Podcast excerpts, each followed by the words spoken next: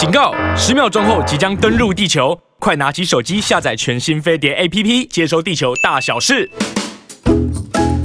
Hello，各位朋友，大家好啊！今天哎，天气不错哦。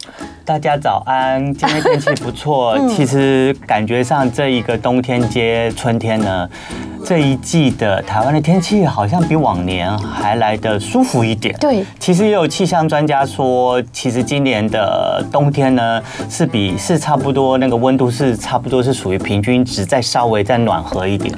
我也觉得，对，好，对，就感觉像今年冬天比较没那么寒冷，而且感觉像下雨的天数好像也没那么多，对，对，不像以前我们北部哦，又冷又湿，是，对，然后下雨感觉像下雨下不停，然后每天都是阴霾的天气，其实冬天都又冷又湿，心情还蛮不好的。对，所以最近大家可能会不会做了这个看了这个节目的新节目之后，也跟着我们心情变得越来越好呢？我们的节目呢就叫《青春永远不会老》，有不老女王 Rosita 跟西恩一起在这边。为大家服务，他 马上接着，他怕我说他是不老男王，就不是什么像你那么有高知名度的人呢。好好，讲的什么话？本来就是没关系啦。那个我就是跟朱慧英一起来，就是跟大家每天可以在空中聊聊天，还蛮开心的。我也蛮希望西安现在真的很努力，每次他在访问的时候都会很努力的听，因为听完之后我发觉，哎，我今天又听到有一些，哎，譬如说眼科眼睛的知识，嗯，对不对？嗯，我觉得知识让人家强大。人家说知识就是哦力量嘛，对不对？以前常常有一句话，知识就是力量。嗯，当你有知识，你久而久之你就会 follow。你 follow 的时候呢，就算你看的那个动作你不做，你久而久之也觉得不好意思，你也站起来做。其实有时候就是耳濡目染。呃，对，而且我们提供的知识资讯都是希望大家可以呃更健康，然后呢，随着年龄越大的时候，越越不用担心自己身体各个部分的衰老，对，就可以一直就是年我们可以老得很健康，也可以老得很开心，对，老得健康这件事，你知道多重要吗？也可以老得很青春，对对。昨天我的女朋友还跟我说，嗯，我已经在看那些老人院了，他对，然后我就跟他说，为什么要这样做？他说，就算你不需要这样做，你也可以知道。他们的价格，知道他们大概是怎么样的一个规格，不错不错。哎，我觉得那个女朋友，我以前会不以为然，但是我发觉原来是件好事哎。嗯，对啊，有些人年就是熟龄的朋友，年纪大了以后可能会选择，哎，就是如果自己家里面人口也很简单，甚至只剩下自己一个人生活的时候，可能就会想选择一家呃，就是设备还不错的，然后照照护方面很专业的，嗯，可是通常好像很贵，对，通常都很不便宜，就是一定要有一。一点经济基础可能才会有一些什么养养生村啊、老人院啊，就是这方面的东西，可能就会想要就是把下半生就在那方面过。对，就如果是真的需要一点经济基础，真的一定要。所以我觉得好棒的地方就是大家现在不要再一直花钱了，要先存钱。那如果你现在存不了钱，也不要一直花钱，嗯嗯，好不好？所以听我们节目不用花钱啊。对对对对对，至少你先把你自己的身体照顾好，你就可以少花一点钱去看病。对呀，对啊，看。病你不要以为像我们的朋友啊，在外国真的很贵啊，看病，嗯嗯，对不对？我们台湾是因为有健保，所以很幸福。对，可是就是看病还是麻烦花时间嘛，而且你身体会不舒服，生病身体都会不舒服，脾气就不好。我们还是嗯，严严就是。让他生病的发生的时机能够越越延缓越越久越好。就算真的发生病了，你可以在控制的范围之内。嗯，我觉得这好重要哈，对不对？好的，那青春永远不会老呢，就会每天提供大家一些青春保健的知识。嗯哼。那刚刚罗西塔一开始也说呢，这个这一阵子呢，每天呢在台北的天气都蛮好的，然后来上班都蛮开心。是。可是其实我我觉得在对北部有一些妈妈或小朋友。来说，可能最这一阵子就是早上都有点不开心，像我今天早上就有点不开心。你怎么了？我是小朋友。没有，我们都是小朋友。OK。为什么我不开心？怎么了？是因为。我今天去买麦当劳早餐，我最爱吃的猪肉满福宝加蛋，没有蛋了。真的假的？麦当劳今天我去买早餐，它原本有蛋的早餐的餐食就已经没有提供了。而且它蛋做的方式好好吃哦。对，它蛋吃吃起来还蛮有弹性，Q Q 的，Q Q 的，对。，Q 弹 Q 弹呃，幸福感。嗯，就是吃早餐，觉得我对我来讲，早餐一定要有一颗蛋，不管是早餐店还是麦当劳，我都希望有颗蛋。可是就是从这个礼拜开始，以之前一直讲说台湾缺蛋缺蛋，台北缺蛋缺蛋，可是我还没有特别的感受，一直到最近我发现，哎，我。晚餐去吃的一家咖喱饭，本来它咖喱饭上面都放一个蛋，它放一个荷包蛋，对，然后那个蛋汁呢还是半熟的，所以你把它戳破的时候，那个蛋汁会跟咖喱会一起融入到你的饭粒里面，多好吃啊！对，然后他说，因为先后来那个咖喱店就说，因为蛋价太高，缺蛋，所以呢，我们没有办法再提供有蛋的咖喱饭，那那我们就改用 cheese 哦。cheese 吗？对，就改用 cheese 来代替蛋。那 cheese 是什么？一片的那种？对，就一片的 cheese。啊、可是我觉得 cheese 再怎么样都比不上蛋的口感，虽然可能营养价值差不了多少，嗯嗯，可是比不上的口感。再来就是，啊、再来就是他说，如果你真的要蛋的话，我们也可以就是煎颗蛋给你，可是你要加十块还是二十块？OK 啊。那麦当劳可以加吗？加钱吗？麦当劳是加钱都没有。哎呦。然后那个早餐店呢也说，呃，以前就是吐司，就是里脊蛋。肉松蛋，然后尾鱼蛋，对啊，那不好意思，我们现在只能用散蛋，没有办法一个荷包蛋，就没有办法整只蛋。对，他就是用散的蛋给你。OK，然后你真的要一个荷包蛋，那请你加两块，两块 OK 了。OK，就是都要加价了，可是最最就是至少加点价。那还可以，因为早餐店的利润本来就是比较小，然后他们的价钱本来就是比较亲民，是，所以呢，它就是调整的价钱还就是比较可以比较小一点。可是像有些比较嗯高。价一点的餐厅可能就是真的没有办法提供蛋了，不然它你要加蛋的话就要到十块二十块以上。对，所以最近好像有个火锅店，就是说如果你开锅，他就送你两颗蛋。嗯、哇，那些人开心到不行哎！我不知道现在还有没有哎。我是看新闻的，昨天可就是看到，哦、我不知道有没有，但是有有这样子的一个噱头。噱头。但蛋已经变成一种噱头、啊。然后前两天的新闻也说，在内湖地区有个农会在卖蛋，嗯、然后早上一大早也排了一大堆人，大排长龙。哦，就是之前大家排队就是抢口罩啊，抢快筛剂啊，现在就是抢蛋，抢抢抢蛋 还不一定抢得到。那我问你啊，你没有吃到麦当劳里面的加蛋的那个这个满福堡最好吃就是那个蛋加在那个那个猪肉上，猪肉片还有那个 cheese，对，就很好吃。请问你现在没有那个蛋之后，你觉得嗯。这这个餐点对你来说它的不好吃的指数或是减掉多少分？一到十，至至少减掉五分以上。哦，对，因为。那个蛋，就我就是说，我早餐是一，我就是小朋友啊，对，我早餐就一定要吃到蛋，我才觉得我有吃到早餐，我一天的营养跟一天的体力才能够得以支撑，才可以开机啊。所以我早餐如果没有吃到蛋，我就会觉得蛮失落，蛮没有得到疗愈感。哦，现在他有点失落。对，那可是其实很多营养专家也在这一阵子都跟大家说，其实蛋的营养呢，就跟一般的肉啊、海鲜啊，甚至豆豆制品的营养其实是差不多的。那虽然蛋里面除除了蛋白质很丰富以外，也有含很丰富的维他命 B 群啊，然后那个贝塔胡萝卜素啊，还有一些卵磷脂啊，这些东西，其实在其他的食物上面也也可以很轻易的找来替代品。那也有专家就是。建议说，你早餐吃不了蛋的时候，你可以喝喝杯豆浆啊，喝杯鲜奶啊。其实蛋白质的含量都是差不多的。没错，没错。可是呢，我就说啊，早餐这些东西虽然当营养素都一样啊，可是我要吃的是感觉，是口感，是那个蛋完整的在嘴巴里面爆开的感觉。我知道啊，尤其是那个满福宝啊，对啊，那个蛋它做的方式真的很特别。嗯、我也觉得咬下去的时候，其实我买那个真的那个堡哈，我不是为了那块猪肉片，也不是。为了那个 cheese，也不如啊，那个面包做起来还不错，嗯，但是那个蛋才是重点。嗯，对，我没有，我就觉得我我觉得满福宝缺一不可，蛋啊、肉片啊、cheese 那个面包缺一不可。那也有那个国外的营养学家，就是建议大家，就是早餐啊，你如果没有蛋来做料理的话，就是蛋的营养价值撇开不说，那因为很多食物都可以替代蛋的营养价值，可是蛋的口感、蛋的料理方式呈现出来的方式，可能就会有人觉得，就有些东西。没有办法替代，尤其是早餐夹吐司中间没有蛋的话，你可以选择夹什么呢？那个有营养这个果酱啊，呃，果酱可以参考。然后营养专家是提建议可以。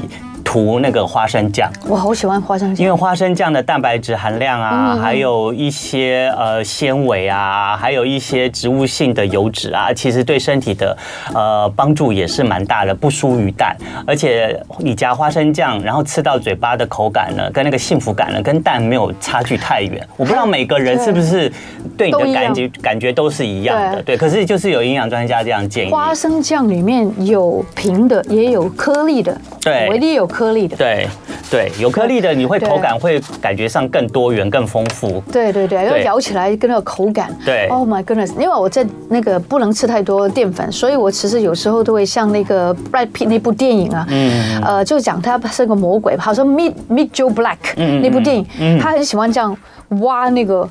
那个花生酱就放在嘴巴里面，哇！这我各位各位朋友，真的你试试看，这太好吃，而且呢，这样子还不会升糖厉害。如果你加上那个吐司，那个升糖还比较快。对，然后其实，在呃有做运动啊、做健身的朋友，可能呃也常常会会需要补充一些运动后的热量。嗯嗯。那其实呢，或是想要增加自己的肌肉生长的话，也会要。多补充一些，呃，那个淀粉类啊，或者是一些食物。那其实花生酱都是他们常常拿来选择，就是可以增重啊，然后增肌的一个好食物。增肌了哈。对。OK。然后呢，可是要提醒大家，那个花生酱呢，还是要注意它的钠含量，因为里面可能钠含量会稍微比较高一点，还是蛮高的。对对对，吃多了可能对心血管啊，也不行，可能会造成一些那个身体的水肿啊，大家还是要注意一下。嗯。但是我觉得我们。还是最重要的，不要偏食，不要说喜欢一个东西一直吃那个东西。对对对对对。那现在没有蛋，我们就多吃豆腐喽。对对对对，你就多选择其他的喽。对，青菜喽，然后有有一些不同的选择，我觉得大家也试试看，没有蛋的日子，然后你就会特别，以后就会发觉。对对 对。我以前一天可以吃七个蛋。嗯。我跟你说。呃，我很很喜欢那个炒饭里面再加两个蛋。大家有看过那么 crazy 的女人？但是我还有一个仪式，那个仪式就是我会把两个蛋最后吃。OK，对，你是你是不是这样？你不会？我不会。OK，然后有人就问我，你是不是不要吃那个蛋？我说你开什么玩笑？我说我是舍不得吃，我要喝完我的饭，我再吃那两个蛋。所以你就知道蛋很奇怪，它不只是蛋那么简单，嗯它好像。它就是很可喜，很可爱，就让人家觉得有幸福感。嗯，对啊，就是有些人有些人吃蛋就是为了那一份幸福感。真的。对。不过呢，蛋除了呃丰富的蛋白质啊、维他命 B 群之外呢，很多人有担心蛋里面的呃胆固醇吃多了会不会造成身体心血管的一些一些负担。对，待会呢我们会请到一个心脏这个医学这方面的专家来到节目中哦。是。OK，青春永远不会老，我是 Rosita 朱慧英，欢迎大家。然后在我们旁边的中间有一位这个颜值非常高的，我我发觉我们访问的医生哦，他们都好像都是帅哥美女，好像现在的医生不止医术好，好像颜值也要好，是不是一个这个新的趋势呢？西安？嗯，我不知道对外面来讲是不是新的趋势，可是对我们青春永远不会老的节目来说，这是我们一直在努力的目标。对，身体要好，然后呢，颜值要好，然后最重要又有那个 skill，有那个技术。那当然最对，最主要他必须要这方面专业。对，大家现在呢已经在我们的飞碟联播网“青春永远不会老”的频道上呢，YouTube 频道上面可以看到呢，哎，我们中间呢做了一位非常帅气潇洒的医师。真的。对，那他呢有一个绰号叫侠医。侠医哦。对啊，不是侠士的侠。侠医哦，然后呢，他这位这位侠医呢，他具备了十一十余年的心脏血管外科及重症的临床经验，而且他擅长各式的心脏血管的手术，大概这做这样的手术路手术已经超过了五千多例了。对，那他现任呢，中部知名的教学医学院心脏外科主任。大家现在在现场看到了我们这位侠医帅气的医师，他叫做杨志军，我们欢迎杨志军医师。大家好，杨医师。你平常都是在台中还是在台北？呃，我现在目前就职在光田医院，台中一个光田，它是台湾历史最悠久，超过百年的，对，这个百年哦，对的私立医院，所以我在那边担任心脏外科主任，这样子，所以主要的主要的任职医院在台中。所以你是从台中来的吗？哎，对，我今天从台中过来的。而且刚刚呢，杨医师一进来的时候就先。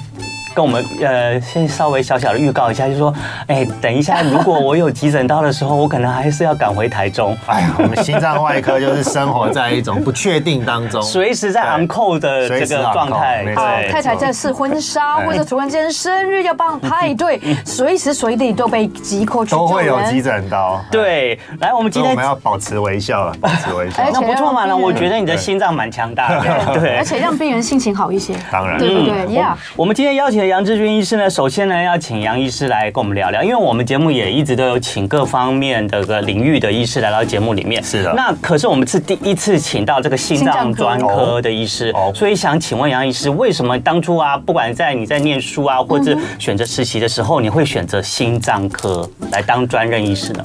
那时候啊，嗯，说起来呢，有一点中二。那时候我当兵是当海军啊，是。哦，那海军的医官嘛，那我们那个船要出去，有一趟叫东北征收的任务，一出去就是九天十天这样子。嗯、啊，在船上无聊，所以我就带了两部日剧，应该是一部日剧的上下两两两集这样子哈。是，就是那个《一龙》一龙跟第二部，哦、很有名。然后看了之后觉得、嗯、哇，大受感动。尤其啊，当那个非常危急的状况，然后一龙从从手术室走出来，是。家属就跟他说：“领的感觉，医生怎么样？”他说。这怎么大丈夫，什么都 OK 了啊，已经已经都处理好了，然后那个家属就就痛哭流涕这样子，然后我就很想成为那个人，对不对？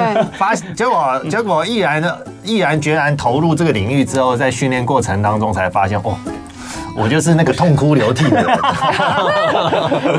杨医师，那为什么那个侠医又怎么来的呢？哦，一开一开始是这样子啦，我就是。呃，大家都知道，就是我们的健保虽然还不错，哦，那但是呃，台湾还是一个就是医疗资源分布不太均匀的地方，尤其在乡镇市，哈，东西部啊。当然台北那那个医生很多，哦，那那医学系每年毕业一千多人，啊，好像说医生都找不到工作怎样？哎，但是在在在这种东西部啊，或者是这还是有一些地方它相对的是缺乏。那我我我我就是一直在。在呃离开医学中心之后，大概十年前，嗯，那就一直在帮。呃，这一些区域医院，他想要发展心脏血管急重症，嗯、那我都像一个开创者的这种角色去那边努力。那当然都会非常的艰辛呐、然后做的有一定一定的规模之后，我就会把这个棒子交给下一棒，然后我再去下一个缺乏的地方。所以，哦、所以，所以也因为这样子，大家就觉得，哎、欸，这好像好像蛮特别的。哦，你好像做到舒服，你就你就 你就又又去接受新挑战啊！对对对，去没错没错，帮助更多的人。对对对，我觉得这是有意义啦。对对对，生活金钱是一回事啊，但是还是有，而且很大的挑战。对对对，就是有救人的侠义之心。而且呢，杨志军医师呢，不但呢在看看诊或者是在手术上面呢是有专业的，那其实呢他还。他其实已经花很多时间在他的这个医疗奉献上了，可是他还花了更多的时间呢，再去经营他的部落格啊，然后呢，接受一些呃专业的医疗的演讲啊，然后呢，他都不会去拒绝，他就是一起去宣导，就是希望大家可以更注重就是心脏这方面的保健知识，然后希望大家都不要受到这个心脏病的威胁。他有一个很棒的座右铭，叫做“多一颗健康的心脏，就可以少一个心碎”。的家庭，没错，所以这是不是就是他的侠士的精神的一个非常非常好的指标在那边？对。那我们今天请到这个侠医杨志军医师呢来到现场呢，主要呢就是因为他出了这本书，叫做《侠医杨志军的五十道心脏密码》。所以接下来就想要问那个杨医师，你是什么样的契机之下呢，会想要出这本书的？哦，其实当初就是我们一场一场演讲，或者一开一开一台刀可能就一个人，是。演讲一次可能影响个十几个，嗯，那那但是我要怎么样让更那？但是还是有很多的需要，比如说民众他就医资讯很方便，对，现在现在甚至有 AI，他查到的资料来源很多，但是他没有那个专业能力去判断，嗯。嗯，再加上医病关系有点紧张，他会觉得医生都是在赚钱，在在推自费，好像没有跟我讲全部的实话，OK，那有点迷失哈。有很多人他透过网络来询问我，那我觉得有有一些问题他一直不断的在出现，好，那那这些问题都很重复。所以我就一次性的，我就想一个想想说，我能不能做一件事情，嗯，来把这个资讯普及，一次过回答，对对对对，一次回答。所以我在这本书创作之初，我想要达成两个不同不可能的任务。第一个，第一个就是涵盖百分之九十九的心血管疾病，嗯，哦。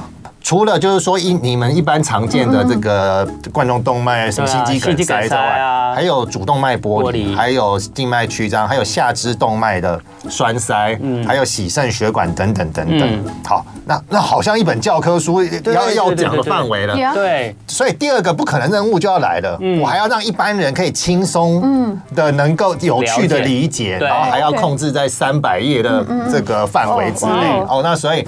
所以这两个，所以所以我这本书总共写了五年，哇，对对对，不太容易，不太容易，不太容易，对对对，把把这个天平的两端要集合在一起，但是杨医师，我知道，就是最近，就是这几年心肌梗塞的那个问题真的很严重，还是蛮多的，对不对？而且都在蛮年轻的人身上发生，而且你特别去看一百零九年的十大死因，嗯。对，其实我们癌症的总死亡率它是持平的，嗯，持平。就没有增加，没有增加，所以台湾人对癌症的控制的确蛮不错的。是，还有很多的筛检嘛，现在现在什么肺癌、大肠癌，几乎在初期都可以筛检出来。所以癌症死亡原因是控制住的，然后整体死亡率是下降的。是，这个是台湾很那个以前都做不到的。嗯，所以一百零九年的时候，整十大死因整体死亡人数下降，后来一百一十、一百一十因为有疫情，所以影响掉了。那。在这，在这，所以我们的医疗是有进步，但是你主要，你你仔细去看。死心脏病的死因，嗯，增加了百分之四，嗯，是。高血压的死因增加了百分之七，哇，所以是大家说，哎，大家这两个是逆势成长，标股逆势成长，怎么会这样呢？怎么会这样？所以，所以我们我们都在强调什么控制三高，然后就医那么方便，然后医疗的，嗯，医疗的那么越来越进步，还有什么涂药支架一大堆的，是啊，哎，可是心脏病的死亡人数还是跟死亡率还是一直在攀升，嗯哼，显然有一些事情是我们传统医学上忽忽略的，或是做的不够好的地方，或是他们可能可以更细心的对，可以更细病人本身，对，因为他不知道这是病人呢，没有错，这个才是最大的问题。或是有一些危险因素，嗯，哦，是传统的危险因素没有没有没有 fully cover，没有完全涵盖，没有铺晒在他们了解的情况之下，对不对？对，而且刚刚杨医师有提到，其实癌症呢，虽然还是名列台湾的十大死因的首位嘛，可是。癌症呢，现在越来越来越多的人都知道怎么去及早筛检，然后及早预防、及早治疗。可是我们常常在新闻上面，就常常看到，哎，某某艺人很年轻，对啊，然后突然呢，他就离开我们了。然后事后发现他不是什么心脏病啊、心肌梗塞啊，或主动脉剥离啊，就是这些这些事情造成的。看起来也瘦瘦的，对，看起来也瘦瘦的，感感觉上之前好像好像没有听过他生了什么病，甚至在运动途中猝死的。对，然后而且。重点是他刚刚又提到猝死这两个字，猝死就是他突然来，来了他就走了。对，他不像癌症，你发现了，你可能之后还有一段时间，可能你还有时间治疗，还有时间救，或者是你很慢才走。对，可是心脏通常这方面的疾病一来就非常凶猛，就你的生命就被带走了。还有就是很难预防的感觉，对，难预防。嗯，所以呢，我们今天就很开心呢，刚好借着那个我们的侠义杨志军出的这一本《五十道心脏密码》的书呢，能够请哈哈来到现场。就来跟我们讲一下，就是如何保健我们的心脏。嗯、那杨医师可不可以先从比较大概来讲？你可不可以先告诉我们，在这个书里面也有讲解的非常的详细，而且可以简明易懂。就是我们的心脏呢，对我们来讲，对我们的身体来说，它的构造大概是怎么样？大概对我们的身体的健康是主要的贡献是在什么？对，我在书的一开始就用很简单的方式来比喻我们心脏。嗯，我们心脏大概就像它的作用，就像是一个帮浦驱动马达 pump，一个马达 pump pump。对，那它就是驱动你全身血液流动，是。那最重要，供给全身的这个氧气是。这样子，血流跟氧气。嗯。那心脏粗分为三个系统，嗯，一个是呢，就像你房子一样，我们就用一间房子来理解心脏。是，第一个就是这间房间，这个房子有房间、有门、有地下室，所以心脏有呃两个心房、两个心室哦。那这中间有瓣膜，这个那就像这一个门一样，这个瓣哎，这个门嗯它只能往这里开，不能往外面开。好，所以我们的瓣膜也是单向的啊，那只能往一边开，不能往另外一边开。嗯，如果它往另外一边开，就就松掉了，这个叫做瓣膜是闭锁不全了，是就是门关不关不紧这样子。嗯。那如果说这一间房间跟隔壁有破洞，这个叫做新房中隔缺损或新式中隔缺损，就墙壁有破洞。这样子，所以这个叫做结构问题。是。嗯，第二个问题，第二个系统是像我们这个房间有很多电线，对，它埋在墙壁里面，你看不到。对，那这个电线呢，负责心脏的跳动，哦，就是电路传导，这个叫做心脏的节律的问题，哈，电路系统，电路系统，电路系统出问题，它可能会跳电，它可能会跳不动，它可能会跳太快，或乱跳，会乱跳，哎，心律不整，像，这个电的那个啊呃保险丝啊，啪啪啪啪啪啪啪，灯光就乱闪，对，没错，好，这个叫做电路系统，是。第三个就是心律不整那一些的，对，心律不整。第三个就是最常见的，叫做心血管，就是水管水水路系统，塞住了，水路系统，嗯，水管塞住啊，水管不通啊，等等等等，啊，就是心肌梗塞。所以从这三大系统呢，去防止的三大系统，电路系统。呃，结构系统，还有呢，水路系统、水管系统来理解，所以是来理解心脏就是这三大系统。对，所以我们修心脏的医生就有点像修房子的水电工一样。对对，所以呢，就是这三大系统呢来维系你这颗心脏是不是一个很健康的心脏？没错。那当然呢，我们的这个心脏科这个专科的医师呢，杨医师呢，那他呢，既然都看了那么多无数的心脏，他其实在自己的身体保健上应该也特别注意。你是不是也就是特别就是在心自己的心脏上面会有一些呃保健的那些资讯来提供给我们？当然，当然，我们知道这个表皮要保养，嗯，哦，就是与时光逆行嘛，哦，与时光逆行，我们都在逆行，但是。血管其实也是可以回春，也可以，真的。我们的血管，我们我们以前说动为什么会出现这些心肌梗塞、这些中风就中风，就是血管老化。是。血管老化就会出现动脉硬化，嗯，就衍生高血压、肾脏病、心肌梗塞。嗯，但是动脉硬化在以前来讲都是不可逆的，对，就是它没办法逆，就像你的皮肤也会老去，好像好像时间就是最大的敌人。嗯，好，那我们现在知道。对啊，我们现在知道我们可以与时光逆行嘛，胶原蛋白可以恢复。嗯，血管以前被当做不能恢复的，现在可以了吗？哎，现在血管的老化是有机会恢复的。嗯嗯嗯嗯。好，第一个你可以利用呃。药物的方式，嗯，把胆固醇降得非常低。哦，药物。那这个这个这个血管里面沉积的斑块，它会慢慢的变薄。嗯嗯嗯。好，因为这个斑块会伤害你那个血管壁嘛。没错，所以现在有现在有药物的，现在有口服药物，现在有打针的药物。嗯。甚至大家知都知道那个台北荣总江承恩教授啊，他的或低密低密度脂蛋白就二十五嘛，那报章杂志都有写。对对对对。那那它就是靠药物这边打针的方式，那降得很低之后，血管的研究指出，血管的斑块是会越来越薄，嗯，所以你的血管就第一个第一个第一部分回春了，嗯，OK，第二部分的回春来自于这个血管的弹性会失去，对对对，血管是有肌肉的，嗯，哦，那这个肌肉会分泌一种物质叫一氧化氮 NO，NO，啊，那这个是能让血管放松的，像我们吃的那个救心含片，OK，啊，紧起来吃，突然这边。就是突，就是就是强迫大量短时间给你身体吸收这个一氧化氮哦。那那这个它叫做消化甘油嘛，所以它它它吃下去马上就会释放大量的 NO，你血管就被强迫放松。哦。那事实上，我们的血管本来自己有这个能力，本来自己有这个能力。是。那会慢慢的失去这个能力，叫做血管的。呃，功能失衡，血管内皮的功能失衡，哦，那会造成它肌肉失去放松的能力。对啊，这个这个靠现在一种叫做 EECP，哦，就是体外反搏的方式，可以让血管重新恢复分泌一氧化氮的功能，所以血管的弹性就会恢复，对高血压有帮助。所以这这些方式呢，我刚刚讲药物跟非药物的方式，可以让血管某部分，嗯。可以达到回春的能力。哦，现在我有吃。哎，一氧化氮，真的可以吗？他说一包一包的。哦，OK 吗？OK 啊，真的吗？真的有帮助啊。一氧化氮就可以让我的血管比较年轻喽。呃呃，让你血管不容易强迫它放松，但是我们觉得还是让你血管自己自己来。恢复那个能力比较好。对 OK，那我们要怎么样让我们的血管自己恢复这个能力呢？其实杨医师在书中也有告诉我们一些日常生活的方法保健方法。没错待会那个广告回来呢，我们再请我们的侠医杨志军医师再来告诉我们。好的。OK，马上就回来。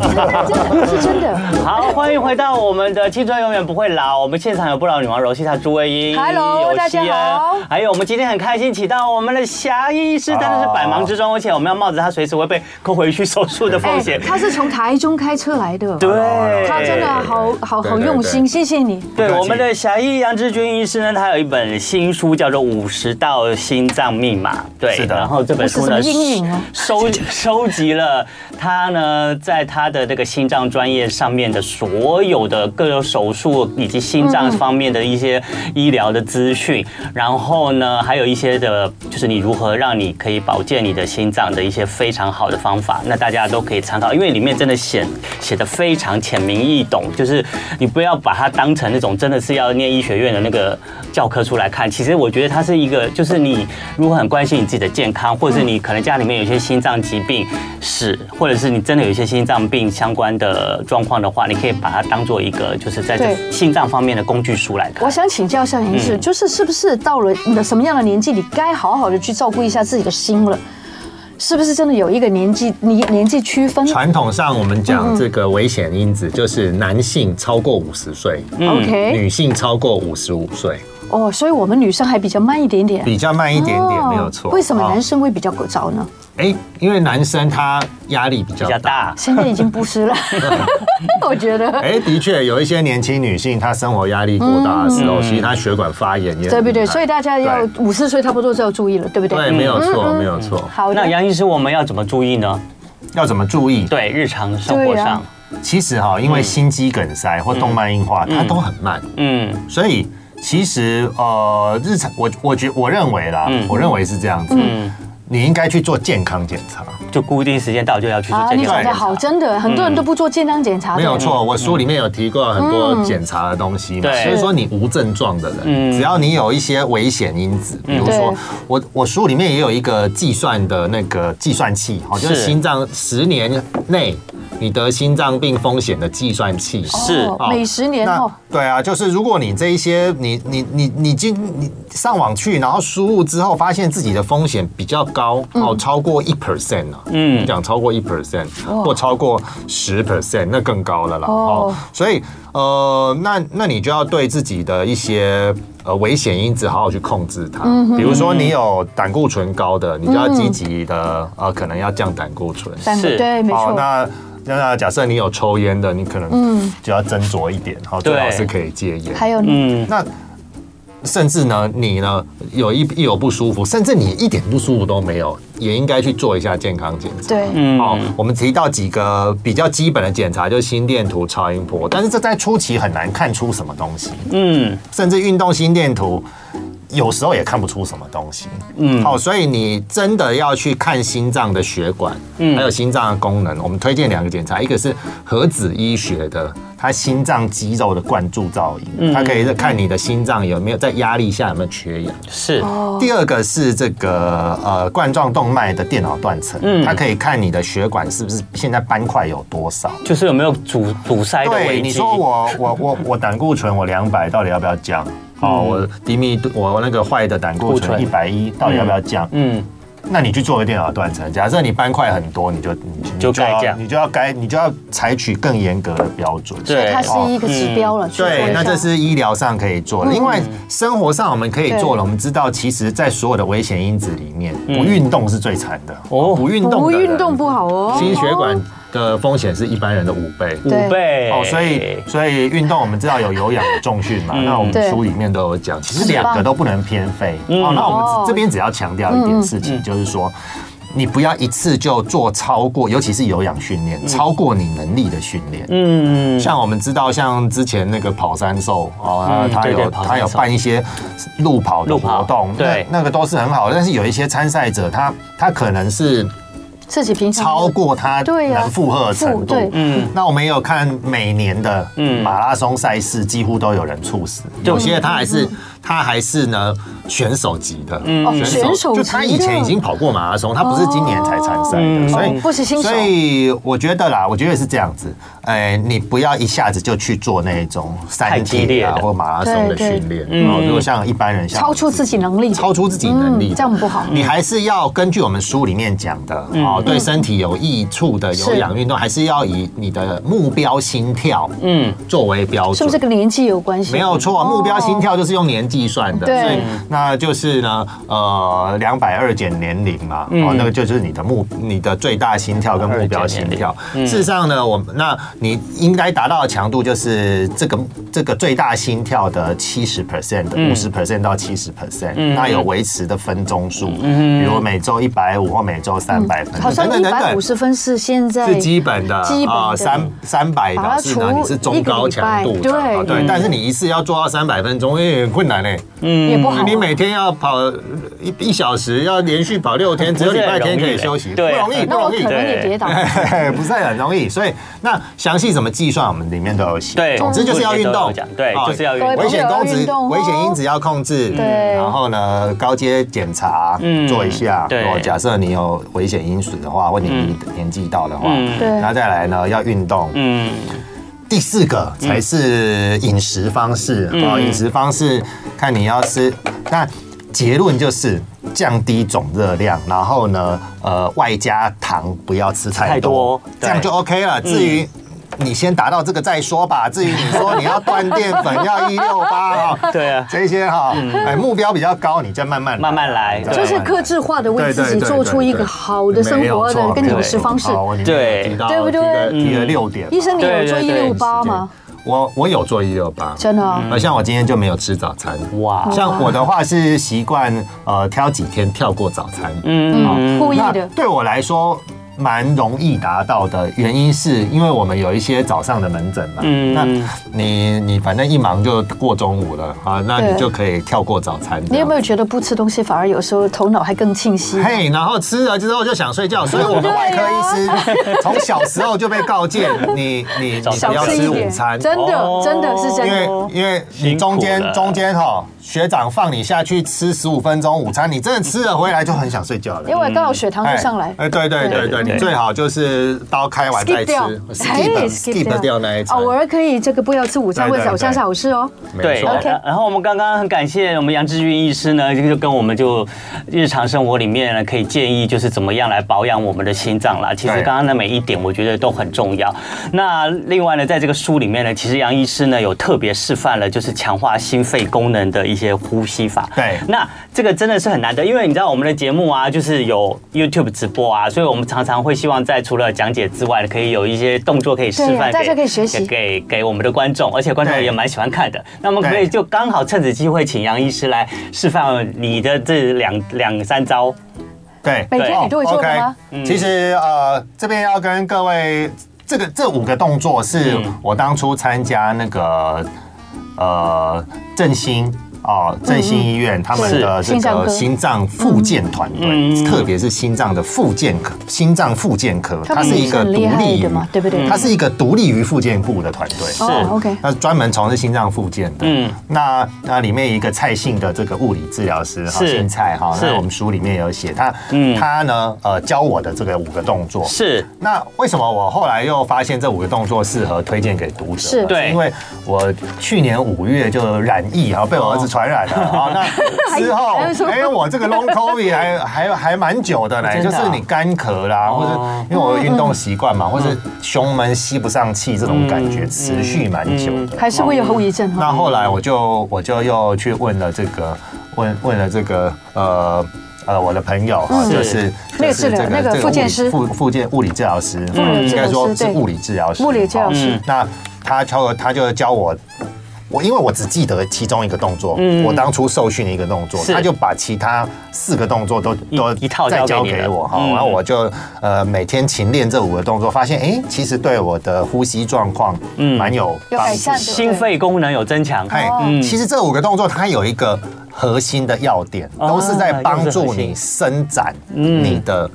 肋骨中间的肌肉，我们叫肋间肌，是。肋伸。嘿，因为我们一般人的呼吸常常都用到肩膀，嗯，都不深，嗯。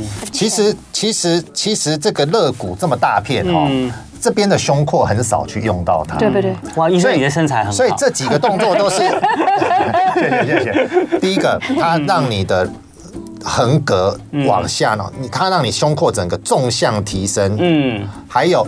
应该讲上下提升，还有这个前后也拉开。哦，就整个胸胸，所以这个前后也拉开，开阔起来了。但是会不会很难呢？不会很难，真的不，大家都可以学得到吗？那我们你就示范个两招给我们看。示范两招，好，第一个，第一个第一招是这样子，就是我们呢，其实每一个起手式都是你坐姿，都是坐姿，我们示范都是坐姿，然后两手平放在腿上，是，哦，然后第一招就是平举嘛，嗯，OK，那当我。然后这个右手，我吸气的时候，右手往后，然后弓，然后头往往这里看，头要跟着往右后方看，转到稍微超过九十度的位置，然后像这样吸气。回来，吸一起吸，不要断哦。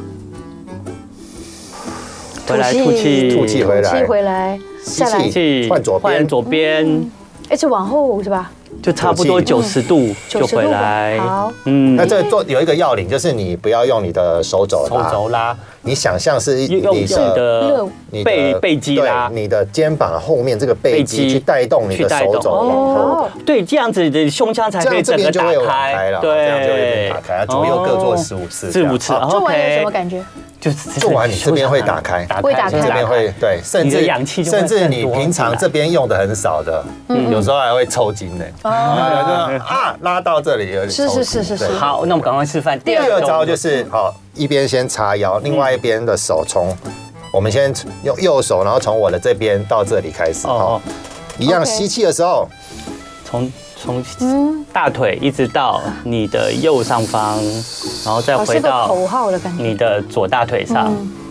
哦，这也是可以让你的胸腔整个打开，只是这是往上打开，好像在砍人一样。对 对对对，我觉得这个很棒的地方是坐着都可以做，坐着都可以做。对对。那我今天在因为节目比较特别，公布一个。第六式还有第六式，只有我们有吗？只有你们有，真的哦。OK。第六式是在是我们在做呃，我以前在做这个重量训练的时候，是。那要做深蹲硬举嘛，那教练教我怎么样去呼吸，是是是是，那怎么样去感受说，嗯，胸腔整个打开吸饱气的感觉，是。OK。因为刚刚这个都有点抽象，对，他就叫我躺在地上，嗯。躺在地上，然后你你的双手摆在这个胸口，嗯，那你吸气的时候，你要想想象你的背部去顶地板，OK。OK，就是用你的臂，用你用你的那个肋骨去顶地板，好，那它你就会。训练说我的胸廓的前后嗯张开的那种感觉。哦，反正呢，这个杨医师呢介绍的这个原则。呢，就是把你的胸腔更外扩打开，对，打开了以后呢，就可以增强你的心肺功能，没有错，这个是很重要的。那个教练会教我，就是弄那个核心也是这样子捏下去，没错，这样子也会让你有那个核心。没错其实呢，其实呢，这这个刚刚呢，我们杨医师示范的这个呃强化心肺功能的这些招数呢，总共有五招，但今天有加一。所以 六加一，那大家的其他可以参考这个杨医师的这本新书《五十道的心脏密码》。其实呢，我们今天因为时间的关系，也大概只能讲到一些心脏的大概日常的保养，可以让避免之后你心脏病发生的机会。可是，在这本书里面，其实还有详细的解说了，包括一些心脏疾病，什么心脏衰竭啊，然后心肌梗塞啊，然后动脉剥离呀，然后还有包括你身体其他一些循环方面的血管疾病，大动脉、小动脉、对静脉，对都。都在里面。那今天我们时间因为啊不够，不过我们很开心有机会，杨医师已经答应我们了。我们之后四月五号的节目里面呢，我们会再请杨医师来到节目里面来告诉我们这一些心脏疾病方面的一些知识，好不好？又来了，太感谢杨医师了，嗯，下次见了。好，那在杨杨医师走之前呢，我们要分享一个笑话给你，谢谢你来我们的节目。我们请问大家，也顺便请问杨医师，请问一颗心值多少？一颗星值。一颗星值多少？你应该最清楚啊！就就就拳头这么大而已啊！一颗星值一亿，为什么？因为一心一亿。哦，不错，不错，好，谢谢杨医师的肯定，也谢谢你来到我们节目中。然后我们今天也有一些呃听众朋友在聊天室有问题，我们也会收集起来。杨医师下一次来到节目中，我们会在节目里面回答给大家。谢谢大家今天的收听收看哦。要心情好，心才会好哦。对，没错，心脏才会好。我们谢谢杨医师，拜拜。